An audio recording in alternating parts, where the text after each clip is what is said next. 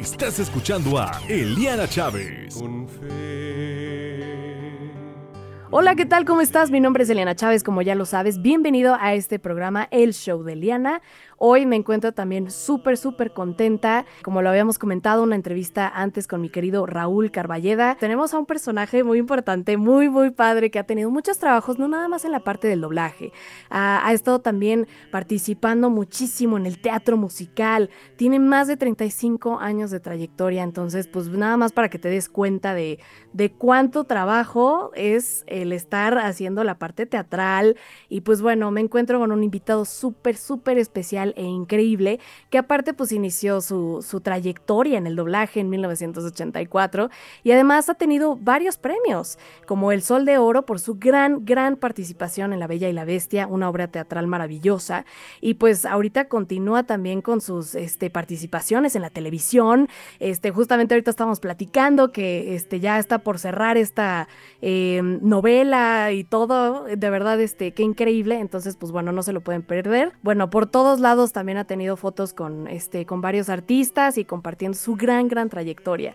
Así que pues quiero compartirte que eh, pues ha tenido maravillosos doblajes y también aporta, eh, bueno, aportaciones en la televisión como te comentaba.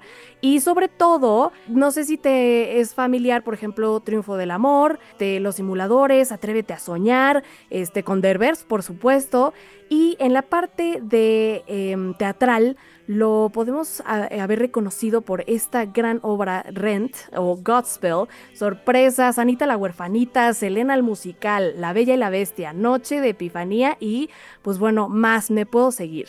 Y como sus grandes personajes, pues bueno, está como Joe, personaje icónico de por puñado de dólares en 1964, este bueno personajito de Clint Eastwood, también ha sido Ernest Tilly en que lo interpreta Danny DeVito en Teen Men de 1987 Philip, interpretado por Leonardo DiCaprio, El hombre de la máscara de hierro de 1998. Además, ha estado participando como Lumière, por supuesto, personaje icónico que todos amamos, en la película de Chippy Dale al rescate, en la parte también este, musical que no se te olvide que es excepcional como canta, de verdad. Y bueno, también entrevista con el vampiro, este todopoderoso, que también me encanta esa película, es lo máximo para mí. Y pues de ahí me puedo seguir hasta los hermanos Grimm, este cuerpo no es mío, etcétera. Pero también, pues bueno, muchos, muchos fans y muchos este, radioescuchas de aquí de este programa, pues bueno, me decían, es que necesitamos que esté la voz de un personaje que nos encanta. Claro que sí, y yo también, bueno, tengo hasta un vaso, tengo un este, tatuaje, y ustedes lo saben, de Jack Skellington, de el extraño mundo de Jack. Me encuentro muy muy contenta ahorita porque me encuentro con Sergio Saldívar. ¿Cómo estás? Hola Eliana, pues muy contento de tu invitación y pues listo para que me avientes tus preguntas de todo tipo. Aquí estoy ya puestísimo. Ay, muchísimas gracias antes que nada por haberte tomado el tiempo de estar en este programa. Muchos han de estar súper contentos de escucharte y sobre todo de saber que pues siguen los proyectos, como nos comentabas, de la parte televisiva y que seguimos y seguimos y aparte pues también felicidades por, por esta familia tan bella que tienes y pues obviamente un padre muy muy presente. Platicabas en algunas ocasiones por ahí que no estudiaste comunicación, que estudiaste leyes. Entonces, este, pues bueno, platícame un poquito más acerca de tu historia, de este primer acercamiento al teatro y el doblaje. Claro que sí. Mira, primero, para los que escucharon ahorita tus palabras y no les cae el 20, acabo de ser papá, mi bebé, mi Sergito Junior, tiene ocho meses. Y bueno, yo ya soy papá, tengo una hija de 15 años, Alondrita, pero ahorita, este, pues ya soy nuevo papá con este chamaquito de ocho meses. Estoy muy contento, se la pasa conmigo. Su mamá es médico, entonces realmente el que cuida a Sergito Junior soy yo, está todo el tiempo conmigo. Y pues estoy muy contento en esta, en esta faceta. Mencionaste también mi telenovela. La telenovela está por terminar este viernes, es Vencer la Culpa, que está saliendo a las 8.30 de la noche, de lunes a viernes. Y bueno, esta es la última semana, o los últimos días ya. Ya hago al fiscal Bravo, que estuvo desde el capítulo 10 hasta ahorita, hasta el final, hasta el 80. Está, em, es un personaje eh, que tuvo que ver con las desapariciones, bueno, que ha estado buscando las desapariciones de, de varias de los estelares de la, de la telenovela. y ha tenido que ver también con varios casos este, importantes. Entonces, ha estado presente toda la telenovela y ahorita va a estar hasta el final. Esto es en, Vencer la Culpa, televisión. En cuestión de teatro, pues lo último que hice fue dirigir, actuar y dirigir eh, Amor de Tres, con Ivonne Montero, con Aleida Núñez, con este, Latin Lover. Y pues vámonos para atrás, que es realmente donde va tu pregunta, vámonos al pasado. Efectivamente, fíjate, desde la prepa, yo, yo estudié leyes porque mi papá es abogado y porque mi papá era una persona muy tradicional, con una educación muy rigurosa, muy fuerte. Y es la historia de varios, ¿eh? de varios, que yo, yo tengo varios amigos que han pasado por algo similar, no igual, similar, en el que de, decían, no, pues esta carrera eh, no es una carrera, eh, no te va a dejar de comer, etcétera, etcétera, dedícate a otra cosa, bla, bla, bla.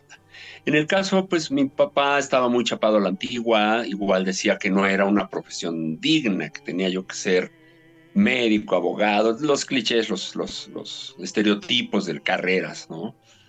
Y entonces, este, y más él siendo abogado, pues presionó mucho por ahí y efectivamente por eso es que estudié leyes pero escondidas de mi papá desde la prepa, yo empecé a extraer, yo empecé como extra, yo empecé, eh, hablabas de más de 35 años de carrera, pues son más todavía porque empecé en el 82, imagínate, si sumamos, son 40 años de carrera. Sí. Entonces, este, ya, pasaditos de hecho. Entonces, imagínate que empecé estreando en una obra eh, clásica, Don Juan Tenorio clásico, de José Zorrilla en el Teatro de la Ciudad, como comparsa. Y ahí mismo conocí eh, gente eh, del doblaje, gente grande del doblaje que estaban como actores. El que hacía el comendador era el don Carlos Magaña, una de las voces íconos del doblaje de México, que en paz descansa el señor, pero que hizo grandes, grandes series de antaño. Era una de las voces más reconocidas en ese momento. Y él dirigía doblaje, entonces él hacía el comendador en la obra de don Juan Tenorio y yo te digo, extreaba, pero me invitó a ver cómo se hacía esto y entre, me empezó a gustar y empecé a ir a sus grabaciones con el permiso de él, dirigiendo. Y un día me hizo una pruebita y mi, primer llamado fue ambiente, se llamaba. Ahora en video todo viene grabado en pista, los ambientes. Pero en ese entonces se grababan los ambientes y las salas de grabación no son como las de ahorita, no eran como las de ahorita eran muy grandes, estábamos todos adentro y decían, vamos a hacer ambiente de incendio, ¡ay, cuidado! ¡Corran! ¿no? Y todos gritábamos cosas así, ambiente de cafetería y empezabas a platicar lo que quieras y se hallan los murmullos.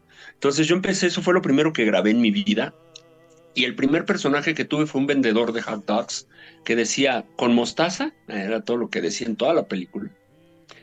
Y esto fue en el 83, justamente, 1983 y empecé a hacer mm, pues muchas cosas importantes de, de, doblaje en eh, largometrajes, cortometrajes, este, caricaturas, este, hice eh, varios formatos, varios formatos. Y conforme fue avanzando mi carrera, pues tuve la oportunidad de ser personajes bien padres, bien padres, bien, eh, bien recordados, tú ya mencionaste varios, ¿no?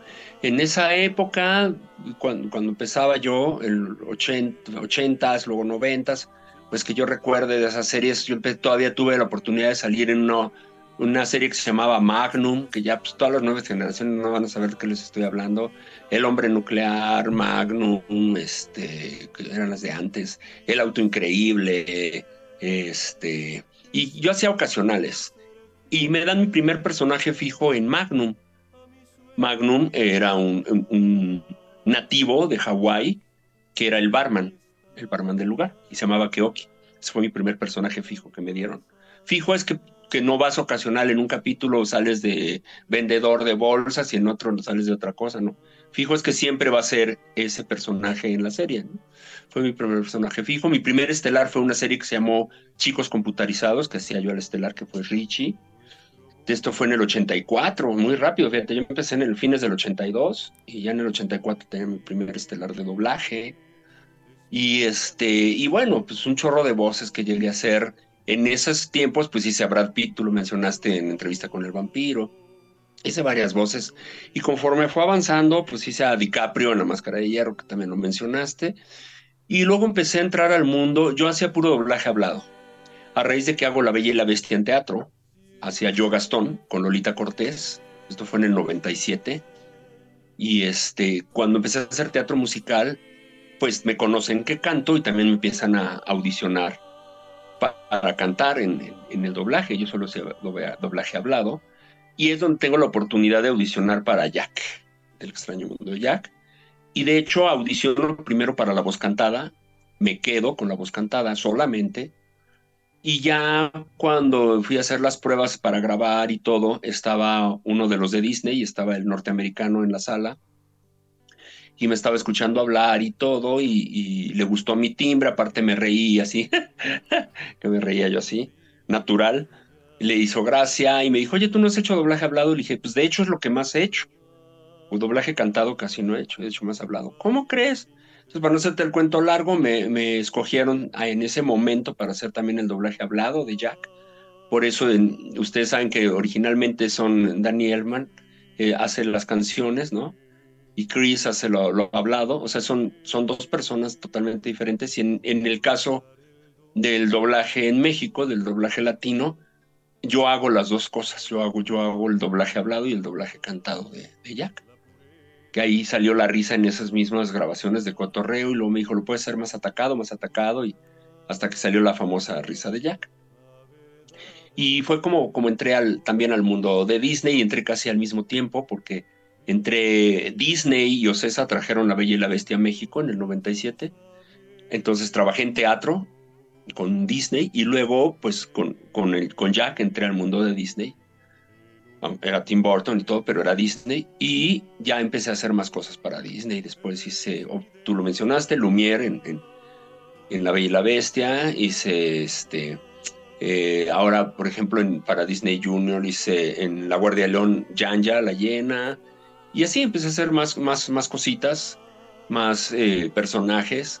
Y lo bonito es que me ha conocido la gente en, muchos. De repente dicen, también hiciste este, también. Eso me encanta, que la gente eh, desconozca mi voz. O sea, hay muchos personajes, por ejemplo, cuando doblo a Rob Snyder, pues es casi la voz que tengo ahorita, como te estoy hablando, ¿no? Igual DiCaprio y así. Hay algunos personajes, pues que es casi, casi está hablando Sergio Saldívar. Y ya nada más le das el peso actoral en cuanto a en cuanto a si están enojados, si están tristes, y ta, ta, ¿no? Pero el color de voz casi es igual.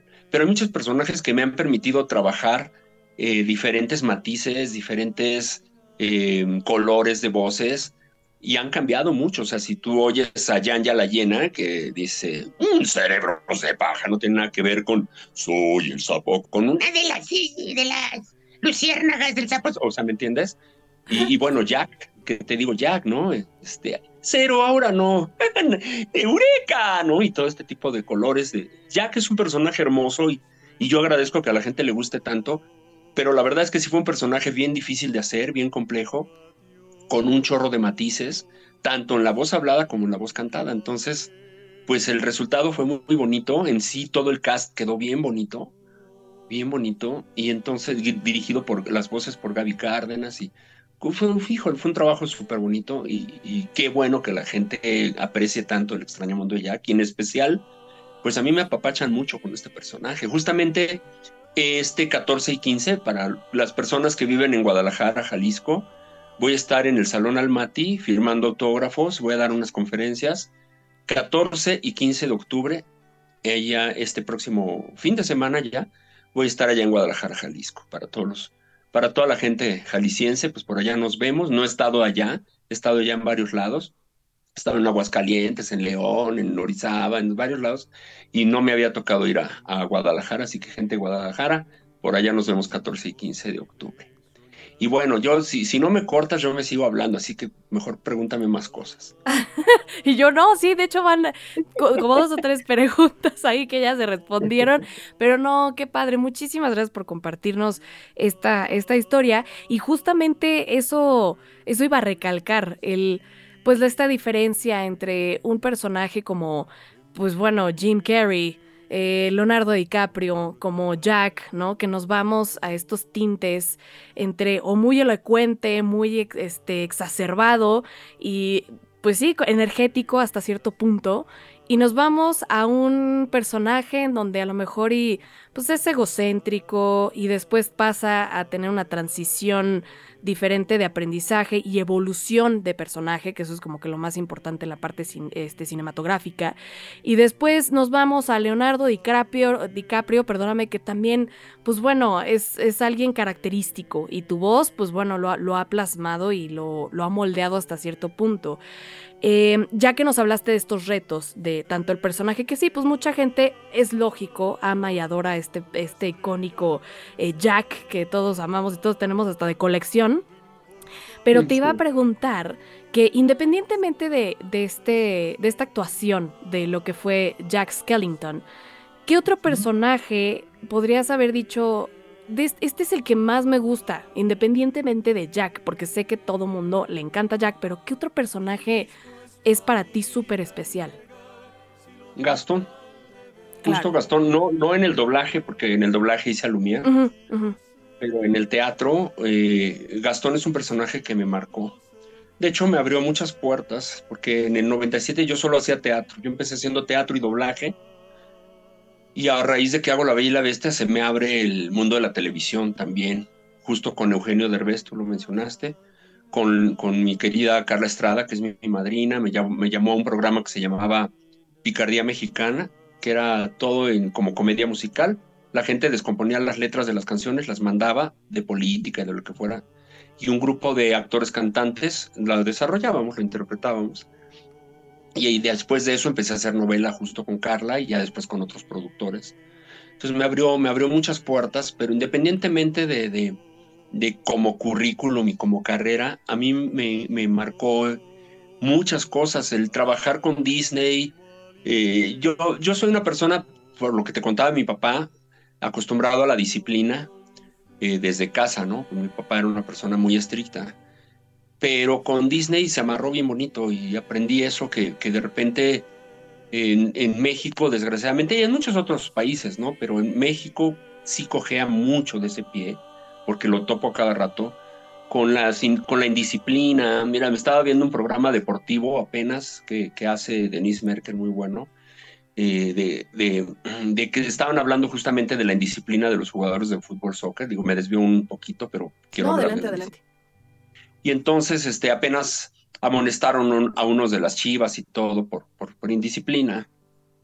Y hablaban que en general ese, ese ha sido un gran problema de, de gente incluso de la selección nacional y de varios jugadores que son grandes, que son buenos jugadores y que de repente echan su carrera por la borda o por lo menos se atoran por la indisciplina. Y, desgraciadamente yo veo eso constantemente ahora que volví a dirigir. Yo, yo ya había dirigido hace muchos años, pero me gusta más estar en el escenario y de repente me alejo de la dirección. Pero me gusta, pero me gusta más actuar. Ahora que se dio otra vez que dirigiera en Amor de Tres, te encuentras de verdad que la gente eh, es muy indisciplinada, la gente es muy impuntual, la gente no se compromete. Y bueno, estoy generalizando, obviamente hay mucha gente que sí. y por eso son quienes son y por eso tienen un lugar. Pero fíjate que mucha gente se quiere colocar, quiere llegar a ser grandes. Y no hablo solo de mi medio, ¿eh? a lo que te dediques. Yo le digo a mi, a mi hija, la de 15 años, lo que quieras hacer, hazlo, pero hazlo bien.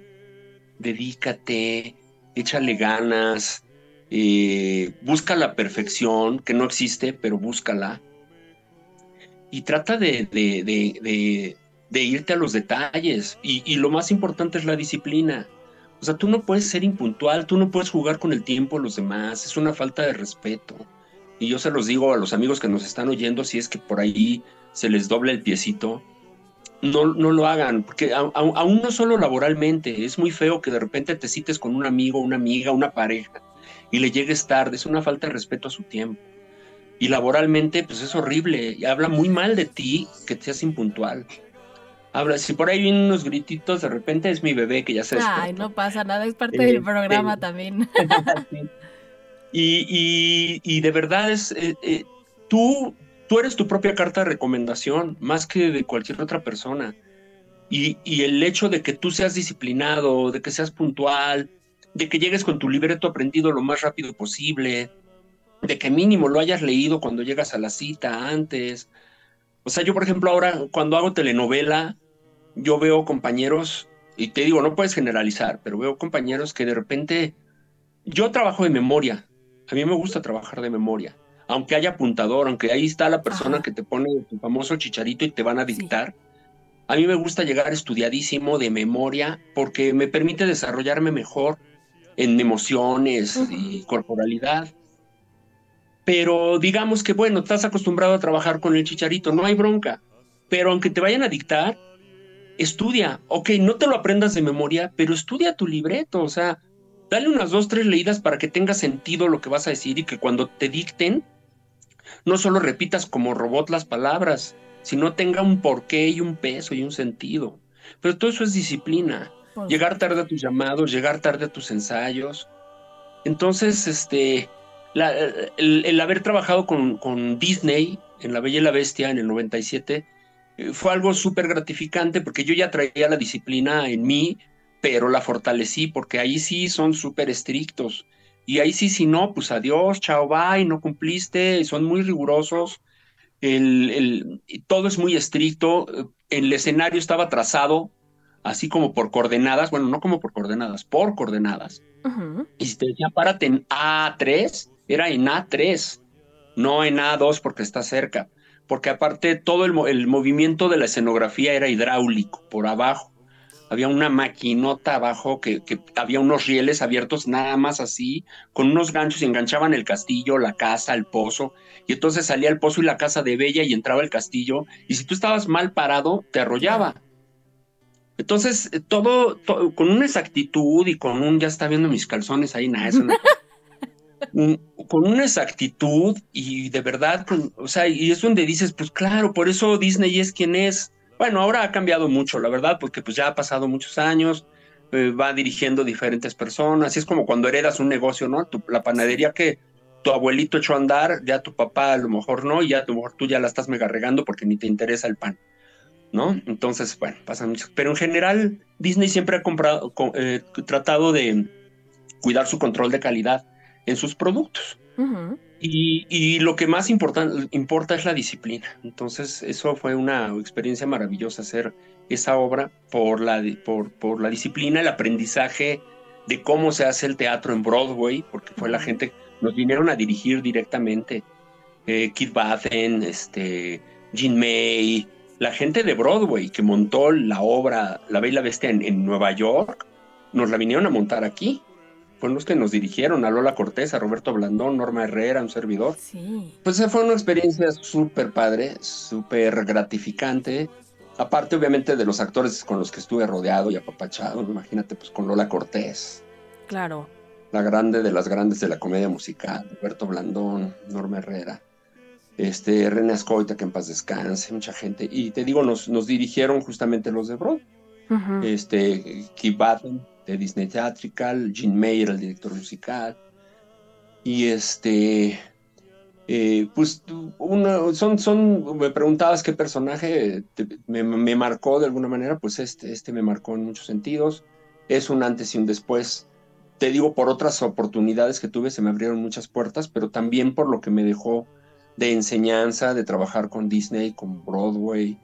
Eh, aunque no estuviera en Broadway, estaba en México, pero era gente de Broadway la gente de Disney. El, tipo de escenografía, eh, aquí todavía en el 97 pues no llegaba un circo del sol, no llegaba nada de eso. Entonces el ver eh, la producción, los, efectos especiales, había una levitación cuando moría la bestia, que era Roberto Blandón. Wow. Y estaba la, la bella llorando, Lolita Cortés, y se elevaba la bestia y de repente giraba y la gente decía, ah, pues son cables, ¿no? Pero de repente giraba así, y luego giraba así, y luego Decía, pues ya se hubiera enredado, si hubiera cables, ¿no? Y obviamente no eran cables, el truco se lo vendió David Copperfield a Disney, imagínate, esa levitación. Entonces, este, pues la gente, la gente, tú que estás muy chavita, pero en ese entonces la gente se levantaba de su asiento a cada rato a aplaudir. Al final la gente estaba llorando con aplauso de pie. Y mi personaje se llevaba aplauso de pie cuando yo salía. es algo inolvidable, algo que jamás, jamás volví a experimentar. Me han aplaudido con muchas ganas en otros proyectos, pero jamás, jamás he experimentado un aplauso como el que experimenté cuando hacía Gastón. Hablo de teatro. Sí, sí, sí, sí. Jamás, jamás tuve una, una eh, recompensa de aplauso como la que recibía yo por ese personaje. Fui premiado, mencionabas hace rato un Sol de Oro, pero me llevé todos los premios de, de la Academia y la Crítica de ese año, de varios, de la AMCT, ACPT, a, a, ATP, o sea, Agrupación Críticos y Mexicanos de Teatro, Agrupación de, Periodistas Teatrales, son, son, las iniciales, pero son varios, todas las agrupaciones, desde entonces obviamente el Sol de Oro y todo, de ese, de ese año, del 97 y del 98 también me llevé dos reconocimientos, me hicieron, me hizo un reconocimiento también Sid Bassen de allá de Disney Theatrical, o sea, no, no, no, no, no, me, me, fue maravilloso, o sea, es algo que no puedo olvidar. Y lo más, lo, más grueso de todo, o, lo más que está clavado en mi corazón del recuerdo, justamente es el aplauso de la gente, el reconocimiento de la gente, que llegaran a mi camerino gente que yo jamás había tratado, una Yuri, eh, o sea, gente que, que, yo admiraba y que estaba en otro nivel y que se llegaran de repente a felicitarme por el personaje, ¿no? Eh, Lucero, Lucero, después me hice muy amigo de ella porque hicimos una telenovela juntos con Lucero y Salinas. Nos fuimos a Las Vegas y todo, se llamaba, eh, ahorita se me borró, pero ahorita me acuerdo, Mi Destino eres tú, se llamaba esa novela. Y aparte hicimos la obra de Regina también, Lucero y yo nos hicimos muy buenos amigos, pero antes de eso ella pues me felicitó así, sin conocernos, eh, por mi personaje Gastón. Y así hubo mucha gente que se acercó, a la cual yo admiraba y de repente fueron ellos a felicitarme. O sea, son cosas que se te quedan en el corazón y sobre todo el público en general que noche por noche iba y me aplaudía de pie, de pie era el aplauso. O sea, jamás he vuelto a experimentarte o algo así, me han aplaudido muy fuerte, pero la forma en que me aplaudían y me gritaban bravos por ese personaje, digo, le eché mucha galleta, pero yo creo que nunca me imaginé lo que iba a lograr el impacto en el público, más allá de los premios de la crítica teatral, el público, que el público se haya fascinado con mi personaje. Entonces sí, te puedo decir que Gastón es algo que, que me marcó, que jamás olvidaré y a que le estoy muy agradecido a Dios que me haya permitido hacer, porque además lo hice en el 97 y ¿qué crees? Diez años después regresa a Broadway, a México, a volver a poner La Bella y la Bestia y me vuelven a llamar y soy el único que repite. Bueno, Lola hizo unas funciones especiales, pero de base fui el único que, llamaron del elenco anterior y todo el demás elenco lo renovaron. Y dicho por Keith Baden, dijo, pero el que queremos, queremos de nuevo es a ti. Me, me dijeron cosas bien bonitas como, es que si tú no hubieras nacido, te hubiéramos inventado los de Disney. ¿No? Te hubiéramos hecho. Decían que estaba estaba pues mi rollo, mi propuesta tan, pues tan caricaturizada, pero en vivo, no sé, ¿me entiendes? O sea, ellos me veían la, cara, los gestos y todo lo que yo hacía. No solo era que cantara Padre Gastón, no solo que es que actuara, sino todo lo que yo le entregué, le entregué mi corazón a ese personaje y logré cosas muy simpáticas. La gente, eh, Gastón, que era un personaje odiado, cuando lo hice en la obra de teatro, se, eh, la gente lo quería, terminaba queriendo a Gastón. Bueno, en la parte donde mataba a la bestia, ¿no? Sí. Pero le tenía, lograba un charming y un rollo simpático de comedia y de cosas que a la gente le encantaba. Entonces, pues, ¿qué te puedo decir lo que me dejó esa, esa obra de teatro y ese personaje? Eso habla excelente de tu trabajo, el que estás 100% comprometido con tu público y con no nada más el ver que pues sí, ha de ser un personaje que a, todo mundo nos puede gustar, el interpretar a varios, este, pues bueno, actores, o como bien decías, Gastón, ¿qué representa Gastón? Pues es una persona, o sea, tener como en la mente todo lo que representa a él, cómo tiene que actuar, cómo tiene que respirar, cómo tiene que caminar, todos estos eh, factores importantísimos de lo que es la parte obra teatral y sobre todo que lo hayas hecho tuyo, como bien te decían ellos, que bueno, alabanzas, halagos, todo, qué padre que, que, existió ese reconocimiento por parte de ellos y bueno, volvemos a lo mismo, eso habla excelente de tu trabajo. Y sé que eh, pues a lo mejor puede haber, eh, no sé, un poco de nervio al entrar al escenario, pero después de tantos años de trayectoria, ¿te llega todavía el nervio? ¿O en algún momento sabes ya controlar? No, sí, bueno, sí aprendes a controlarlo, obviamente, y después ya de, 40 años de, carrera, lo controlo muy bien, pero el nervio está, ¿eh? Me lo ha preguntado mi hija, me lo ha preguntado mucha gente. Y yo les digo, yo creo que el día que deje de sentir nervios, pues se acaba esa emoción y esa magia, ¿sabes? Porque porque eso es lo que también es adrenalina y todo, es parte del encanto. Obviamente me gusta prepararme bastante para mis personajes, yo sí busco la excelencia. Te decía que hace rato le decía yo a mi hija de 15 años que lo que hagas y a lo que te dediques, hazlo, busca hacerlo bien, busca la excelencia. Si vas a barrer calles, busca dejarlas padrísimas, ¿no? O sea, barre y deja que brillen, ¿no? O sea, a lo que te dediques, hazlo. Entonces yo cuando construyo un personaje busco irme a los detalles. Ahora que dirigí Amor de Tres, también hice un personaje que es Simón, el gran varón, el de las rolas, el de... Bueno, yo hice el personaje de Simón. Obviamente es un personaje gay. Y es un personaje que mi hija me vio construirlo frente al espejo. Wow. Y me decía, hijo, nada me decía mi, hija, papá, nada más no, te vaya a gustar, no se te vaya a quedar. Pero, por ejemplo, mi, mi forma de, de sentarme, así como estoy ahorita echado, así con las patotas desparramadas y todo, este, eh, a Simón lo empecé a sentar derechito, con las piernas cruzadas, los hombros más pequeños. Empecé a hablar, empecé a hablar de esta manera un poquito más fresca, ¿no? Con este tono, hacer los movimientos de mano así como te estaba hablando. Y entonces eh, empecé a construir, empecé a buscar los detalles en el espejo para construir un personaje que, bueno, eh, tengo a mi mujer aquí al lado, y cuando iba de repente allá al teatro, le gustaba a ella escuchar que le decían, nah, ese sí es. Está actuando, sí es. O era padre que de repente terminaba, porque esto era tipo cabaret, entonces salía, terminaba la función y estaba la gente en las mesas tomando y cenando. Yo iba a la mesa donde estaba mi mujer y le daba un beso y, la gente así como, ¿pero por qué? ¿Cómo no? ¿Por qué la besas? Si es cotín, ¿no? Decían, gritaba la gente. digo, no, no digo yo la palabra con, con, con, con afán de ofender a nadie, sino no, claro. Mucha gente así se expresa y así decían que es posible que besara a una mujer, ¿no?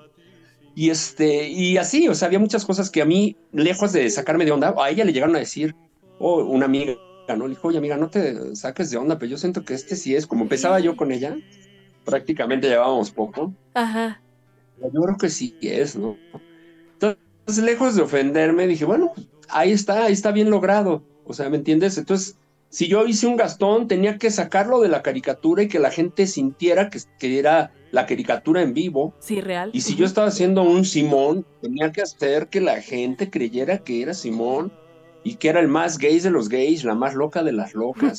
y además también en comedia, entonces este, jugaba mucho con el personaje, hacía reír. Yo llevaba la comedia en la obra, pero de parte, este eh, después entraba un drama, un drama muy fuerte, porque como dice la canción, ya ves, se enferma de sida, muere de sida. Entonces voy llevando mi personaje de la comedia al drama, al drama. Y era muy padre porque en el número donde yo moría, era un número musical justo ya con la rola. Me vestía yo de mujer completamente, peluca, tacones y todo. Bailaba así, con tacón de mujer alto y todo. Wow. Y al final moría y la gente lloraba. O sea, yo lograba, aunque, aunque era comedia y todo, lograba meter a la gente tanto que mi personaje al morir la gente lloraba y también salía y me daban un aplauso maravilloso, muy bonito. Te digo, el de Gastón ha sido el, mm, increíble. Pero aquí, la verdad, los bravos también se oían y, y, era un aplauso bastante cálido al personaje. Pero yo creo que esto es un es producto de, de tu entrega y de pensar en el público.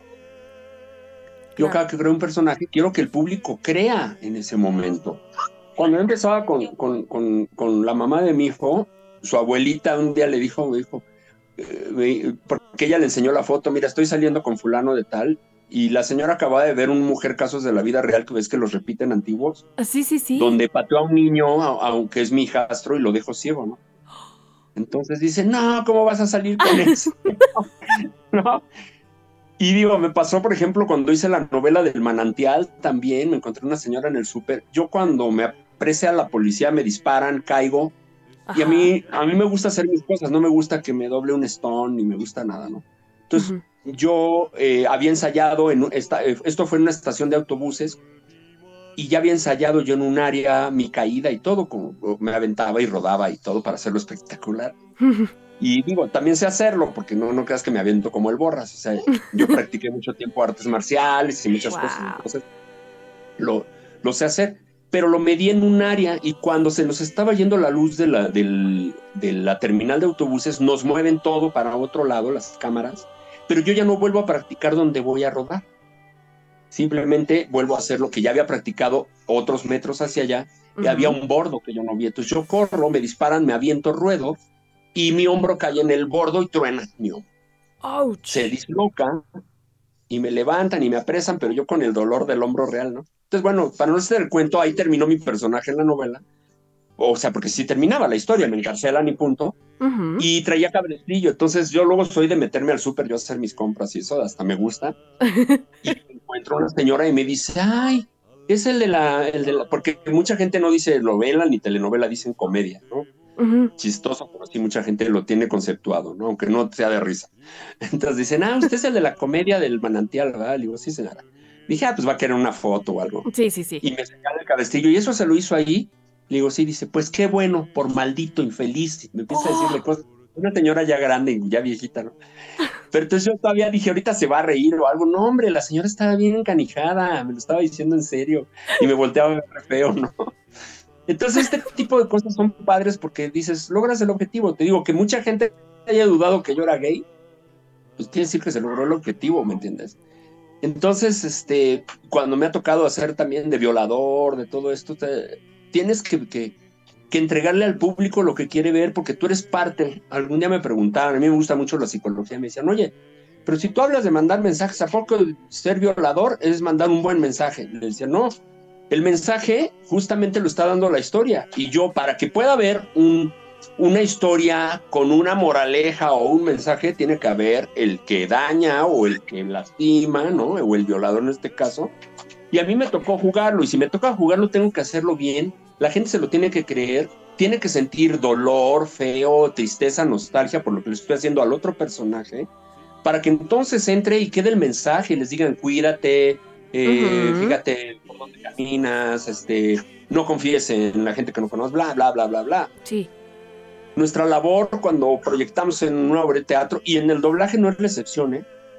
Y, y qué bueno, fíjate que ahorita me acordé de eso porque hay algo que siempre me gusta decir en mis conferencias, y yo respeto mucho el trabajo de mis compañeros de doblaje, pero desgraciadamente no todo el mundo tiene este pensamiento, y te voy a decir cuál es también tienes que buscar la excelencia actoral cuando doblas a un personaje.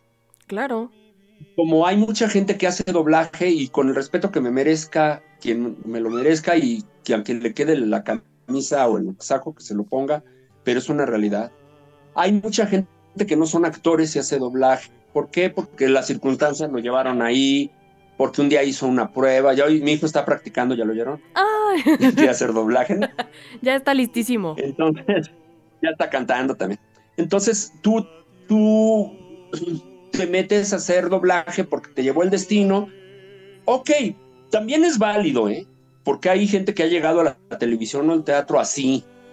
Pero yo tengo amigos, mira, hay gente, por ejemplo, lo vi con Ruli, lo vi ahora en esta novela que estoy haciendo, eh, de vencer la culpa con este.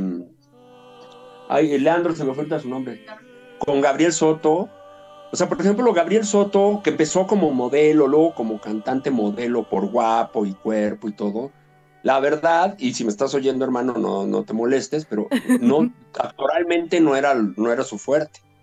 Pero ¿qué crees? Que fue un cuate que se preocupó por meterse a estudiar, por tallerear, y ahora que lo encontré en la novela, justamente su coach actoral es un amigo mío de teatro de Limba y de años y todo. Y, le checa sus escenas y el cuate le trabaja duro. Eso es lo que hay que hacer. Claro. O sea, lo, mismo con Ruli, yo lo viví cuando hice Rubí con Bárbara Mori. Sí, sí, me acuerdo. Ruli, un cuate, un cuate mega disciplinado. Nos íbamos de repente ya el domingo que no grabábamos, nos íbamos el sábado en la noche a una disco o algo y y Ruli se quedaba, se quedaba a estudiar en su camerino y al otro día en la mañana se paraba para el gimnasio y por eso tenía el cuerpo que tenía o tiene. Entonces, eh, eh, vuelvo a la disciplina, ¿me entiendes? Te disciplinas.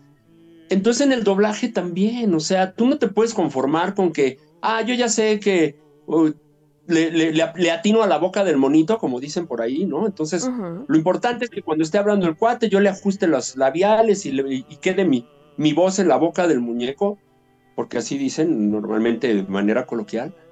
Sí, pero ¿y las emociones? Y la intensidad que te está dejando el actor original, le estás dando en la torre. O sea, ves al cuate con la cara de sufrimiento y oyes la voz que está diciendo, Ayuda. Ay, qué triste estoy. ¿No? O sea, por Dios santo, ¿no? Y ya le diste en la torre. Entonces, la excelencia que estamos hablando del teatro, del cine, de la televisión, también se debe buscar en el doblaje. Tienes que, que pegarte lo más posible al original. Para eso ya existe un original. Esa película ya se hizo. Buscaron. El, además, allá, allá los castings se buscan durante mucho tiempo, durante meses o a veces años. Las películas también no se hacen en una semana ni en un mes, ¿no? Se hacen en un año, a veces en más. Entonces, pues, por algo se logró el producto que ya se logró y tú en tres segundos en un centón, en una cabina, le das en la torre. Ahora, hay doblaje, hay el, el, doblaje de México es maravilloso, siempre ha estado en los primeros lugares, bueno, muchos años el primer lugar mundial de el, doblaje mexicano, ya no hablemos latino-mexicano. Y sigue siendo, eh, teniendo excelencia el doblaje, pero también es verdad que ya hay muchas casas de doblaje que han permitido que mucha gente que no sean actores hagan doblaje y no se ofenda a nadie de los que no son actores. Pero yo sí creo que si tú llegaste sin ser actor a hacer doblaje, es tu responsabilidad meterte a tallerear. Claro. Aunque sea un tallercito de teatro y cosas que te ayuden a mejorar tus, tus tonos, ¿sabes? Y, y tus emociones. Tus emociones. Uh -huh. Porque es válido como, como hayas llegado a hacer doblaje, pero, pero ¿qué estás haciendo? Ya como te contratan, ya no importa. Y yo veo compañeros que trabajan un buen y que siguen teniendo unos tonos tan irreales, ¿no? Yo por ahí vi un compañero y, y, y, y, lo aprecio, ¿eh? Y no voy a decir su nombre por lo mismo que lo aprecio, pero yo creo que él va a saber a quién que me refiero a él y los que estuvieron alrededor. En los ochentas, fines de los ochentas, principios de los noventas, en, hacía yo doblaje en una que se llamaba Cooperativa. Uh -huh. Y ahí eh, había un, un, un chavo que era operador de audio, de la consola de audio, pero tenía la voz así, ¿no? Dice, hola, mi Sergio, ¿no? Así hablaba cuando llegabas. Y alguien, alguien confió en él y dijo, pues haz doblaje, tu voz está bien chida. Ajá. Y sí, y su voz estaba bien chida, pero no era actor. Y entonces de repente le empezaron a dar personajes, tampoco voy a decir los personajes, pero luego van a saber de quién habló. Los actores que dobló, pero doblajes, pues de, obviamente de los hombres de acción de aquella época, ¿no? Sabemos quiénes son. Y entonces este, eran varoniles, grandes, mameis, fuertes. Uh -huh. Y les iba muy bien una voz así, pero a la hora de las emociones era horrible los tonos, no le creías nada. Entonces, pero así lo vendieron y hasta la fecha repiten las películas y es la voz de este cuate, que es mi cuate. Pero, pero dices, wow, órale, ya le diste la oportunidad, pues métanlo a un tallercito de, de, de voz, de, de actuación, de, de, interpretación. Es mi sentir, no estoy diciendo que yo tenga la neta, pero yo creo que sí debe de ser. Yo creo que el público merece un respeto, ya sea público de... Fíjate que acabo de tener un, una, una um, conferencia ahora en... Eh, creo que fue... Sí, fue aquí en Ciudad de México. Y se acercó un chico débil visual, un chico invidente. Uh -huh. Y me pidió el micrófono, yo no había visto que era débil visual, le vi nada más que traía lentes oscuros. Tomó el micrófono y me dijo que era débil visual y que estaba muy agradecido con la gente que hacíamos doblaje porque era la manera en que sin ellos ver Ajá. podían transportarse viendo nuestros doblajes y además sin hablar otro idioma se podían transportar y vivir pues como eran yo creo que las radionovelas de nuestros abuelos, ¿no? Sí, por supuesto. Entonces, este, eso está bien bonito. Entonces, también tú actor de doblaje o persona que haces doblaje, tenemos una responsabilidad para con el público. Entonces yo creo que todo lo que hagas hay que hacerlo bien, hay que buscar la excelencia. No quiere decir que seas excelente y a lo mejor no lo vas a hacer nunca, pero hay que buscar esa excelencia. Hay que buscar ser mejor cada día. Y obviamente cuando llegas a un lugar, así sea un Starbucks, y empieces a trabajar, conforme sigas, tú tienes que tratar de ser mejor y mejor y mejor. Y eso tienes que hacerlo en todo. Y lo tienes que hacer los que nos dedicamos a esto en el teatro, en el cine, en la televisión, en el doblaje, en lo que hagas. Y ya pregúntame algo porque no me para a mí la boca. ¿eh? No, no, no, tú síguete, esta es tu casa, hombre, tú sigue con... no, no, obviamente... Se me, el, se me acaba el Zoom. El tiempo. sí, no, no, pero obviamente va mi cabeza también eh, maquilando 20 mil preguntas, sobre todo, pues bueno, ya, ya comentaste la parte emocional, que bueno, no eres el único que siempre eh, recalca eh, o apoya el, necesitas tener emociones para poder ser locutor comercial, locutor de radio, actor de doblaje y actor teatral. O sea, todas van de la mano, a pesar de que cada una tenga su diferencia, cada una tiene en común que necesitas actuar. ¿Por qué? Porque estás interpretando algo, sea un comercial para Coca-Cola, sea un comercial para lo que sea, pero estás transmitiendo emociones, lo cual nos diferencia un poco de lo que actualmente, y ahora vamos, vamos con ello, eh, de la inteligencia artificial, que ahorita, bueno, es el boom, es el boom ahorita en todos lados. Entonces quiero eh, abundar un poquito o adentrarnos un poco en ese tema de tú qué, cómo te sientes con, con, esta llegada de la inteligencia artificial y que tú eres un ofendido, ofendido. Mira, ¿sabes qué es muy triste? Obviamente las generaciones que están haciendo con esto, si yo digo ofendidos, se van a reír de mí, van a decir, este loco, ¿qué onda? Pero te voy a decir algo, a través, bueno, eh, eh, eh, te puedo decir, estoy buscando los ejemplos, pero bueno, desde Julio Verne, o sea, yo te puedo hablar de la gente que ha visto, que ha tenido visión al futuro y que sabe que con la tecnología se han ganado cosas, pero se van perdiendo otras, si tú realmente te das cuenta que la tecnología, una de las cosas que hace es volverte flojo, volverte, a no ofender, bolsón. Sí, sí, sí, sí, Porque ya todo lo haces con controles remotos, o sea, ya menos te paras a nada. Y por eso la gente tiene que buscar cada vez más y más gimnasios, porque su cuerpo se atrofia porque antes, aunque no es el gimnasio, si tú estás para acá, subes, bajas, haces, como las amas de casa de antaño, yo así estoy ahorita con mi hijo, ¿no? Y a mí sí me gustan muchas cosas hacerlas a la antigua, la verdad, y no solo de mi edad, yo sé que no soy un chavito, de edad de mis padres o de mis abuelos, o sea, a la super antigua. Yo, yo, yo, yo trato de, de verdad, de, de hacer las cosas, de lavar a mano, aunque tenga lavadora, tengo lavadora pero muchas cosas las lavo a mano cuando son así de a poquitas, chin, chin, la ropa de mi bebé, ya cuando es mucho, pues órale, ahí va también por cuestiones de tiempo. La tecnología simplifica, sobre todo para las grandes ciudades, el uso del tiempo, que es el que te come, pero es el que te consume como ser humano también, porque ya nunca tienes tiempo para nada, para tus seres queridos, para lo que te gusta hacer, para un hobby, ya para ti mismo, ¿eh? Para un día meditar, para irte al campo, para ver las estrellas, ya no tienes tiempo para nada. Todo te lo come el tiempo y más en las grandes ciudades. Entonces, para que para esto la tecnología ayuda a todo eso, te vuelve flojo. Todo es con un control remoto, ya no solo a la tele, o sea, abrir las cortinas, prender la luz, echar a andar los lavatrastos. O sea, wow. Y, en cuanto a la inteligencia artificial, yo, yo les digo, ves películas, de, de, hecho hay una película y apenas la vi otra vez y lloré como enano, se llama Inteligencia Artificial. Ah, sí. ¿No? Y, hay muchas películas donde te dicen, hey, mira para dónde vamos, ¿no? O sea... Abre los eh, ojos. Está cañón y no lo vemos, no lo vemos porque seguimos avanzando y sí, y vamos para donde los profetas lo dijeron y vamos para donde eh, los, los, grandes escritores que, que, en su época se veían locos, que vieron a futuro, pero se van cumpliendo las cosas y vamos yendo a la perdición el, de los empleos. Sí. O sea, pues, si ya todo te lo hacen máquinas, pues ya no hay obreros. O sea, tú te ensamblas un carro y con que tengas un cuate que le apriete el botón rojo y el botón azul, ¿para qué quieres más empleados? Todo lo hacen las máquinas. Todo, agarran un coche y uno le mete las llantas, otra máquina le pone el casquito y otra le pule el... Hay algunas cosas que sí las hacen como tipo artesanal, la pintura y cosas, y entonces tienen dos, tres empleados pero la generalidad, la, industria textil, todo donde había mano de obra y tenías a las señoras en sus máquinas de coser, ¿no? Las obreras. claro, claro.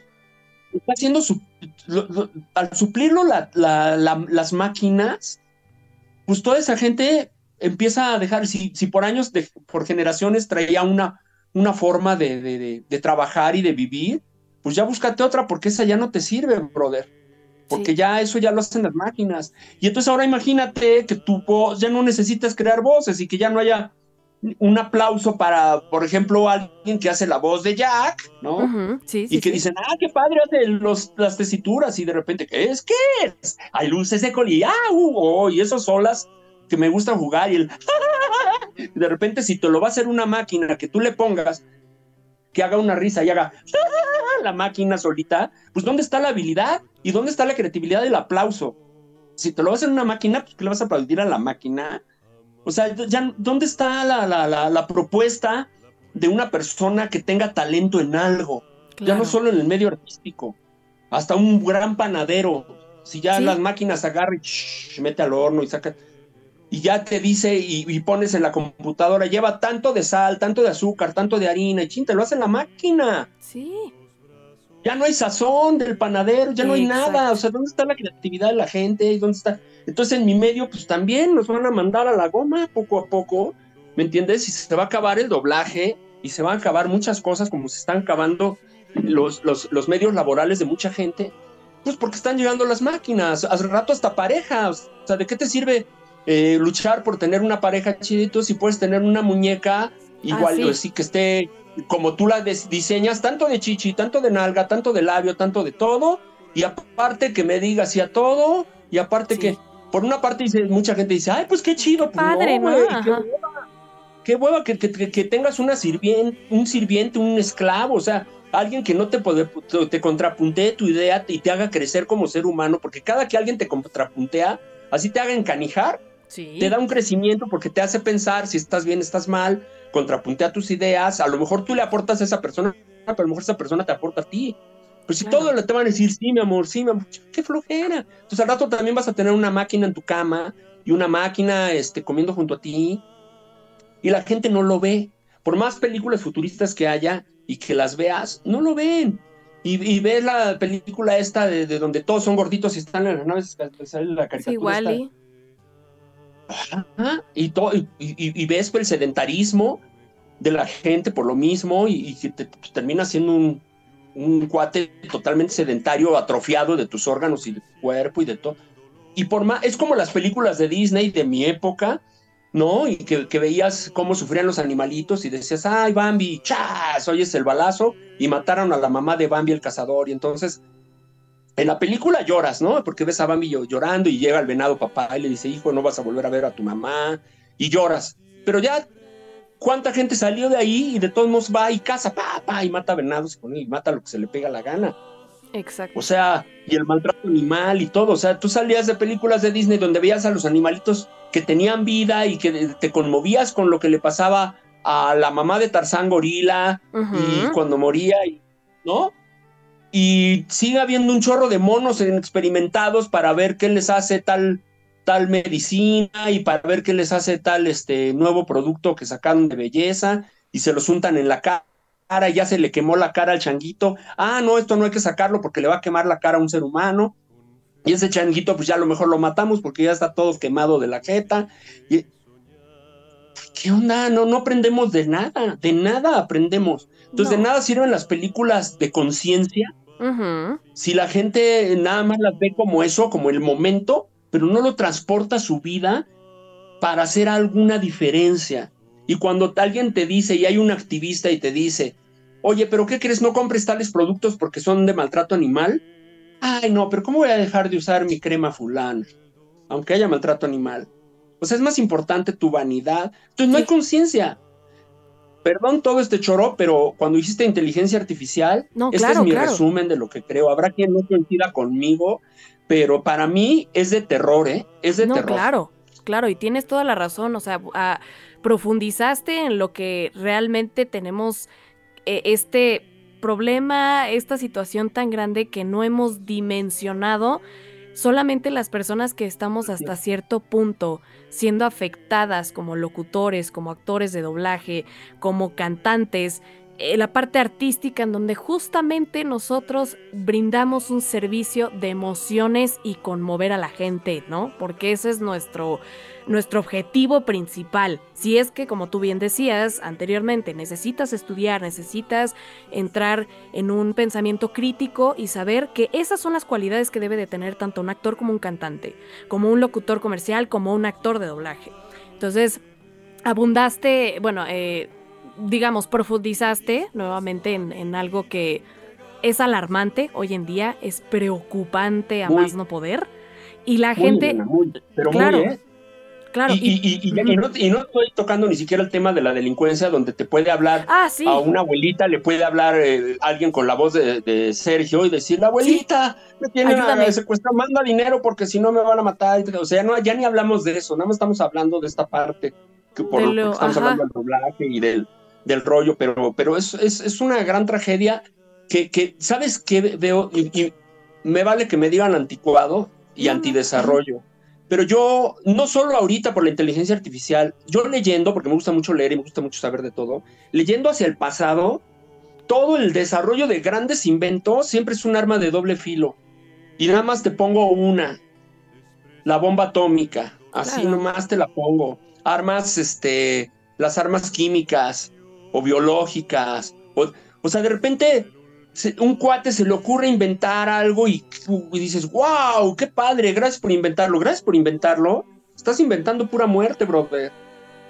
Sí, sí, para sí, Sí, y además el armamento siempre es para ver quién, quién más jode a quién y normalmente el poder, y, yo lo digo así, o sea, nosotros fuimos conquistados y un chorro de lugares fueron conquistados. Yo se los pongo así, a ver, si tú estás ahorita en tu casa ahí donde estás ahí, yo estoy aquí en mi casa descansando y de repente se te brincan cuates y te ponen una tranquila y tú tratas de defender y te dicen, hay de dos.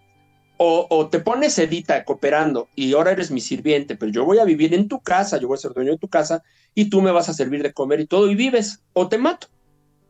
Esa es la conquista, nada más que la gente lo ve diferente eh, y lo ve con adornos, pero esa es la verdad. Sí, por esa es la verdad.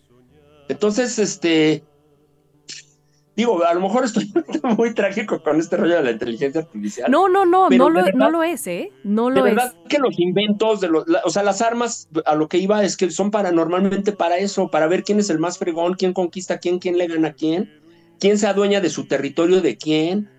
Por Dios, entonces yo no concibo a un inventor, tú inventor que me estás oyendo de lo que quieras, inventa cosas ecológicas, brother, inventa cómo salvar al planeta. Bueno, sabes que sí los ha habido, ¿Y qué hacen? Los desaparecen. Sí, exacto. al inventor que agarró y pudo inventar un carro que funcionaba con agua, pues lo mataron. Pues, claro, porque ¿cómo crees que inventas un carro así? Entonces ya todos los que vendemos petróleo, gasolinas, luego combustibles o hasta coches eléctricos vamos a perder varo. Claro.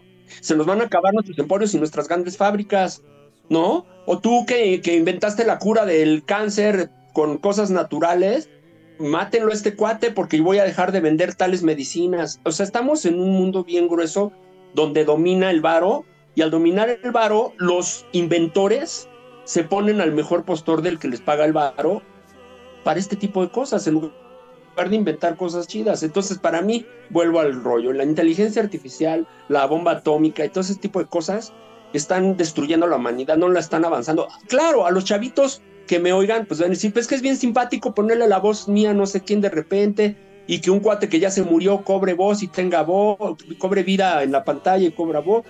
Pues sí, te puede parecer muy simpático, hermano, pero lo que no te das cuenta es que es un arma de doble filo. Y hay muchas cosas que pueden parecer simpáticas, pero que estás jugando con fuego bien grueso. Y el ser humano juega con fuego todo, todo el tiempo y normalmente lo hace por lana.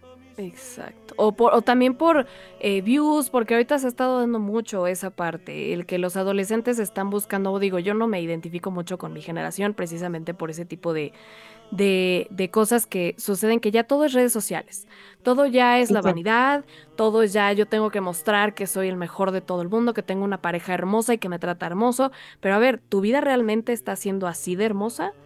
Eh, qué pasaría el día en el que te baneen tu cuenta y ya no tengas posibilidad de hacer tus TikToks o lo que vayas haciendo en la vida.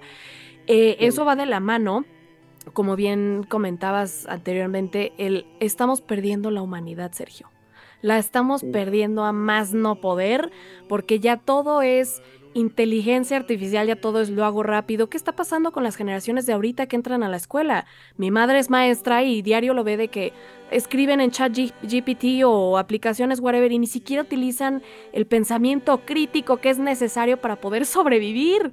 Entonces, esto se nos va a salir de la mano porque no ha habido personas en el que vean eh, eh, la, la, dimensión en la que lo estamos viendo la gente que estamos padeciendo de esto, de esta enfermedad o de este bicho el pararlo, el hay que pararlo porque esto se nos va a ir más y más y más grande. Pero bueno, obviamente gente con poder no lo va a poder detener porque también hay un... ¿Sabes cuál es el punto? Que vuelvo al varo.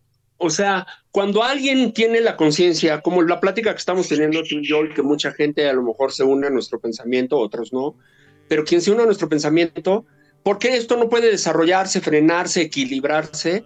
Porque hay intereses atrás. Porque hay intereses que quieren que compres más celulares. Pues sí, digo, de alguna manera, claro que se siente bonito tener tecnología y tener un auto de repente que maneje por ti.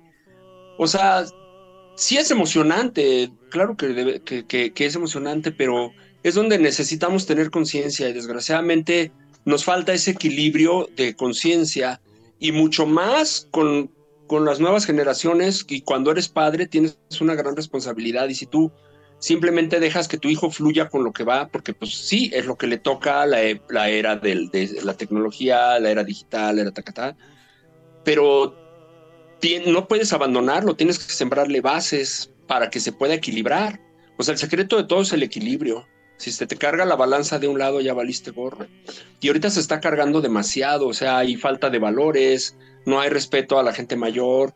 Y no, esto, esto no es porque, ay, ese es de, de antiguos, porque no, tiene un por qué ser. Pues la gente mayor tiene más experiencia que tú, ha tenido más oportunidad de vivir, su criterio es más grande, más fuerte y sobre todo a nivel padres, pues normalmente, porque hay sus excepciones, también hay padres hojaldras, pero normalmente el papá va a querer tu bienestar, va a querer buscarlo, que sea mejor para ti, que se puede equivocar, claro que nos podemos equivocar como papás, pero normalmente es lo que vas a buscar. Entonces, e, el sembrar este tipo de, valores en, en, el niño y no abandonarlo a su suerte y nada más soltarle el celular o la tablet, implica trabajo como papá, pero pues ya también empezamos a entrar un mundo de flojera, donde todo da flojera y lo más fácil, en lugar de estar con tu chavito jugando, todo lo más fácil es entregarle un celular. Ajá, la tablet, ponte a ver películas. chiquito así de la edad de mi hijo y que le empieza a picar y, y ves chavitos ya súper chiquitos de un año ya bien diestros con el celular.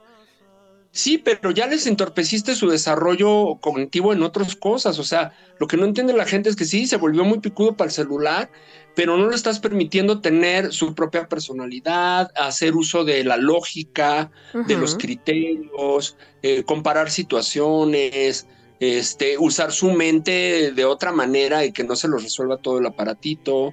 Eh, o sea, todo eso se está perdiendo y, la única manera es equilibrarlo. Todo en la vida es equilibrio. Todo, el día necesita de la noche, la noche necesita del día. todo el blanco necesita un puntito negro y como el yin y todo lo negro necesita un puntito blanco. El secreto de la vida es el equilibrio y si no hay equilibrio, y con todo esto estamos, está la humanidad muy desequilibrada, muy desequilibrada, desgraciadamente, y quienes eh, asumo, asumo que yo también tengo esa conciencia, pero sobre todo los que tienen gran conciencia de esto y se vuelven activistas sobre el tema, pues los etiquetan como locos, ¿me entiendes? Los encarcelan, se los madrean, los agarra la policía y, son gente loca, todos los activistas que buscan el derecho de, los animales para que no sufran, eh, los activistas que buscan los derechos de la mujer, la igualdad, la tata, todos son locos, ¿me entiendes? Entonces, si de repente va, va tú ves las películas futuristas del Terminator si quieres y te digo todas y de repente los, la gente que lucha porque de repente se le desfue de las manos al ser humano la cuestión de las máquinas y las máquinas empiezan a dañar del mundo. Y entonces los que luchan por eso pues, son los rebeldes y son los ojetes. No, no son los ojetes. Es como lo que hacen los activistas. Claro. Están buscando salvar al mundo, pero son los ojetes y empiezan a, hacer una persecución y a matarlos porque pues, van en contra de lo que. Son películas, pero ¿qué crees? Pues que estas cosas se van volviendo realidad si tú, si tú no tienes la conciencia y no, y no lo paras. Y tú dices, bueno, pero yo ni soy gobierno, ni está en mis manos las máquinas, ni la tecnología, ni soy inventor. Pero eres consumidor, brother. Eres consumidor. O sea, simplemente el planeta, ¿qué más hago? O sea, no nada más es cuestión de que, de, que si desperdicias agua y le cierras a la llave, o si tiras basura en la calle. O sea, si tú eres un cuate que, que acostumbra eh, que eres consumista y que siempre compra nuevo y tira y nuevo y tira, estás llenando el planeta de basura. ¿Tú crees que por comprar ropa cada rato cambiar tu guardarropa? Estoy de acuerdo que si ya no te queda la ropa, ok, pero cada que cambias tu guardarropa, también el desecho de textiles es un rollo y es un pex. Es un pex, hay tiraderos totalmente llenos, así los ves, las fotos, con un choro de ropa ya usa, porque ya, ya ni empaca, la sacan, o sea, ya, porque hay gente que de verdad eh, usa eso de un solo uso, uso al día y tiro. Hay mucha gente, y yo, la, y yo conozco gente así. Y no solo de ropa, te estoy hablando de un chorro de aparatos, eh, de cosas. O sea, yo tengo a mí, un amigo me regaló su refri y funciona maravilloso y todo. ¿Y qué? ¿Cómo que lo vas a tirar? sí, es que ya, ya salió el nuevo. Un refri. Y ahí lo tengo yo funcionando toda mal. dije, dámelo, güey, yo me lo llevo. Ah, pues si traes en qué, llévatelo. Pues es, es funcional, sigue siendo funcional. Es, es, que desechamos con una facilidad las cosas y generamos obviamente más basura y, y, es que el consumismo está bien cañón. Y obviamente el consumismo favorece a, a los grandes, los llena de varo, ¿me entiendes? Y a ellos no les va a importar, no les está importando, ellos viven al día y no, no tienen este tipo de valores ni espirituales ni nada. Ellos dicen, pues yo ahorita tengo varo, ahorita soy feliz, ya después si nos carga el payaso, nos cargó, no nos cargó, que es la mentalidad también del, del crimen organizado, ¿no? Yo ahorita tengo, porque no tuve en algún momento, ahorita tengo, y si me carga el payaso, no, si hago bien o mal, si existe el infierno o no existe, pues yo ahorita tengo varo y tengo para ir a gastar y puedo pagar una cuenta de tantos miles y puedo tener tantas mujeres y tal camioneta. Y todo esto viene de lo que te sembraron en tu casa, desgraciadamente. Y si no tienes valores, todo esto que estamos viviendo, este exceso de violencia, este consumismo desmedido, todo este tipo de cosas, y no te lo habla Don Perfecto, es una persona que ha tenido muchos errores en su vida, pero que trato de que cada día mejorar. Si soy espiritual, yo creo en Dios, y cuando hago mis oraciones, le digo, permíteme ser mejor de lo que fui ayer. Y al otro día, permíteme ser mejor de lo que fui ayer. Permíteme mejorar, permíteme mejorar. Pero para eso también no nada más tienes que rezar, tienes que poner de tu, de tu parte, tienes que leer sobre temas, tienes que poner, tienes que ser empático, ponerte en los zapatos de los otros para tratar de entenderlos, decir, híjole, si yo estuviera viviendo esto, no, pues sí está cañón, ¿cómo lo estaría manejando? Y entonces ya, entiendes, ya oye, oye al cantante, entiendes un poco a los demás, ¿me entiendes? Y, y, y, la empatía también es algo que se ha perdido, la gente es yoyista y no piensas en los demás, y pues si no piensas en los demás, pues no vas a salir de tu círculo, solamente vas a ver para ti, te vas a volver egoísta y entonces haces todo por complacerte a ti, pero se no te importan los animales, las plantas, el planeta, eh, los seres débiles. No, no, porque no es un tema que da para un chorro, ya me salí de mi profesión y de todo, pero no, no está bien, está bien. En, en, mis conferencias, ya lo verán en Guadalajara el próximo fin de semana, toco igual, toco temas de todo. De repente hablamos de Jack y, por ejemplo, les hablo de la depresión de Jack, les hablo de cómo una persona puede entrar en depresión. O sea, a mí me gusta sacar temas varios. Me gusta que, que, que digo, habrá quien se aburra y le cambia o la paga, ¿no? Pero habrá quien le sirva y fíjate que es bien bonito cuando terminó una conferencia donde iban a hablar, íbamos a hablar nada más del doblaje y de repente hablamos a lo mejor de la soledad, de la depresión, de los chavos que son rechazados, va mucha gente que, que se hacen sus cosplay y todo esto, y de repente muchos tienen broncas de que son rechazados en su casa y todo. Y hablamos, por ejemplo, de Jack, de, de su depresión y de cosas. Y al final se acercan y me dicen, oye, muchas gracias por lo que dijiste, o sea, me levantaste el ánimo o con esto me da fuerza para seguir adelante. Esto es más valioso que hablar de mi carrera. Claro que a mí, para mí es un halago hablar de mi carrera y que la gente me conozca. Pero cuando alguien se acerca a mí y me da las gracias por un tema extra que no es de mi carrera, que no es del medio, y se van con algo a su casa, yo siento que, que aporté algo en la vida y no nada más voy pasando de largo, ¿sabes? Y de gratis. Entonces, esta entrevista o que tú me diste la oportunidad, pues sí hablamos de mi carrera, del doblaje, del teatro, pero qué bueno que sacaste, y fíjate, fue, todo salió por lo de la inteligencia artificial, pero eso te da, te da muchos temas más, porque desgraciadamente el egoísmo del ser humano de pensar precisamente, y te vuelvo a decir, te lo juro, en el varo, el varo te corrompe, o sea, así se han matado hermanos por una herencia, así se han matado, han dejado a su mamá fuera de una casa para quedárselo, o sea, la degradación del ser humano está en el, en el, en el varo, no porque no lo necesitemos, no lo usemos, sino en el malentendimiento y en la avaricia. Esa es la que pierde el ser humano, a los políticos, a los gobiernos, a quien quieras, a quien me pongas, cuando no tiene unos cimientos grandes y unos valores grandes, pues eso son tan importantes lo como padres dárselos a los hijos, te pierdes con el lado. Ves lana, signo de pesos y te pierdes. Y te vuelves sicario o te vuelves fraudulento. Te topas, o sea, a mí me pasó, hice esta Amor de Tres, yo dirigí, yo actué, pero el productor no nos pagó a varios, hasta la fecha nos, nos debe varo. Y así te topas con un chorro de gente que tristemente dices, no tienen un compromiso hacia la gente, les vale gorro, todavía se ofenden si les cobras. Eh, yo traté de sacar como director, sacar el sueldo de otros compañeros en otro evento que tuvimos y entonces me dijo, pues ya, ya, ya te, de ahí cóbrate tú, se los quisiste dar a ellos, o sea, te contestan con unas cosas donde te das cuenta que los valores están perdidos, donde te da tristeza que la gente le valga gorro que trabajaste y te vea que todavía, ah, cómo me está fregando, déjame, oye, pero ya trabajé, brother. O sea, si tú vas al dentista que te sacan la muela y te dices, ay, luego te pago y te vas a tu casa, no, le tienes que pagar en ese momento. Entonces está bien cañón, de verdad, bien cañón con lo que tienes que lidiar y todo, todo viene de cómo fuiste educado. Y por eso yo insisto mucho, porque ahorita lo he hecho con mi hija de 15 y, mi hijo le voy a echar mucha galleta porque la neta, los papás somos bien responsables de la formación de los hijos.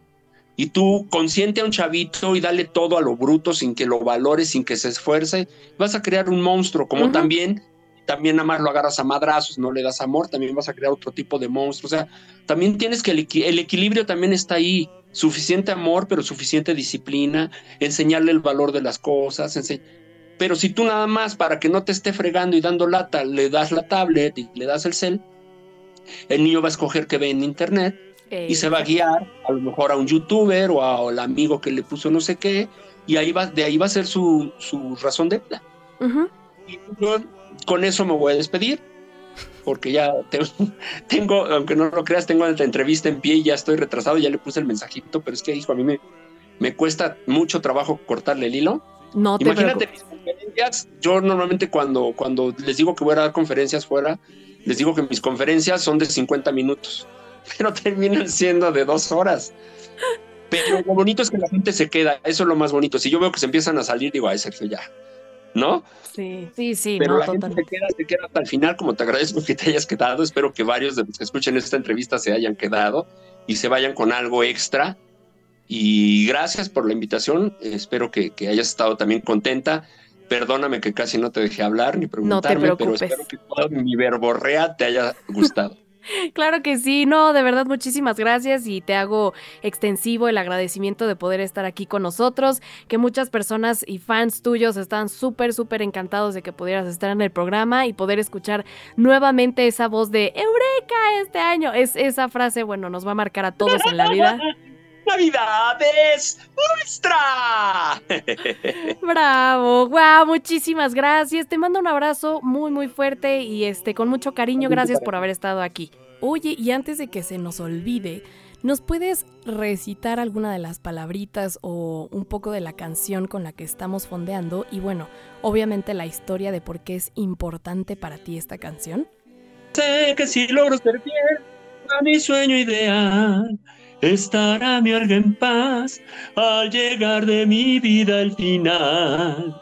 Y será este mundo mejor si hubo quien, soportando el dolor, luchó hasta el último aliento por ser siempre fiel a su ideal. Algo así. Entonces esa rola, pues ya, ya nada más con escuchar la letra, es obviamente súper idealista, es un sueño del Quijote, y es como lo, lo, que de repente busco en vida, pues obviamente está muy cañón encontrarlo, pero es ese rollo de, de, de, de lucha, de, que la, la, humanidad debería vivir en paz y todo este rollo soñador, porque es muy soñador o muy utópico, porque está muy cañón encontrarlo, pero si, si tú llevas tu vida, por lo menos tu vida, como, como sobre ese curso, pues yo creo que vas a obtener recompensas grandes para ti y para los tuyos. Y ojalá pues todos lo pudiéramos hacer Sabemos que, te vuelvo a decir, es una utopía, pero por eso esa rola para mí es tan representativa. Y curiosamente con esa canción audicioné para varias cosas, audicioné para varias obras de teatro, entre La Bella Bestia, pero también para otras obras. Entonces, Este, pues por eso para mí es una obra, una rola muy importante. Bravo, hasta se me puso la piel chinita. No, felicidades, de verdad, qué buena canción. Y creo que es parte de lo que llevamos haciendo en este programa, el mencionar las cosas importantes de nuestra vida y sobre todo de canciones que nos han marcado. Y pues esa canción que nos acabas de, de cantar, bueno, llega hasta el alma. Nuevamente, muchísimas gracias y no me canso de decirlo. Te mando un abrazote. Igual también un abrazo y un beso y mi cariño también para todos los que estén todavía sigan conectados después de tanto lloro. claro que sí, muchas bendiciones a tu familia, a tu esposa, a todos y que siga eh, esta abundancia en, en tu vida porque pues así debe de ser. Muchísimas gracias, te mando un abrazo enorme. Igual, bendiciones. Pues bueno, mis queridos podcasters, hemos llegado al final de esta entrevista maravillosa con Sergio Saldívar. Estoy muy, muy contenta. Y como es tradición en este programa, pues te quiero dejar una pequeña pista de quién vamos a tener en el próximo programa, que también estoy muy, muy contenta. Pues eh, no sé si tú te acuerdes en algunos capítulos anteriores que platicaba acerca de este actor de doblaje, este locutor fenomenal, y tiene un personaje en particular que todos adoramos y que hemos visto a lo largo de tantos años, pero pues la pista tiene que ver con la película de Madagascar. Así es, seguramente, bueno, si estás al pendiente de estos programas, sabes perfectamente quién es, entonces ya estoy súper ansiosa de poder entrevistarlo y de que pueda estar en este programa, así que no te pierdas todos los capítulos que son padrísimos con personas increíbles y pues muchísimas gracias por escuchar. Nos vemos a la próxima. Yo soy Eliana Chávez y tú estás escuchando el show de Eliana. El show de Liana solo por Spotify.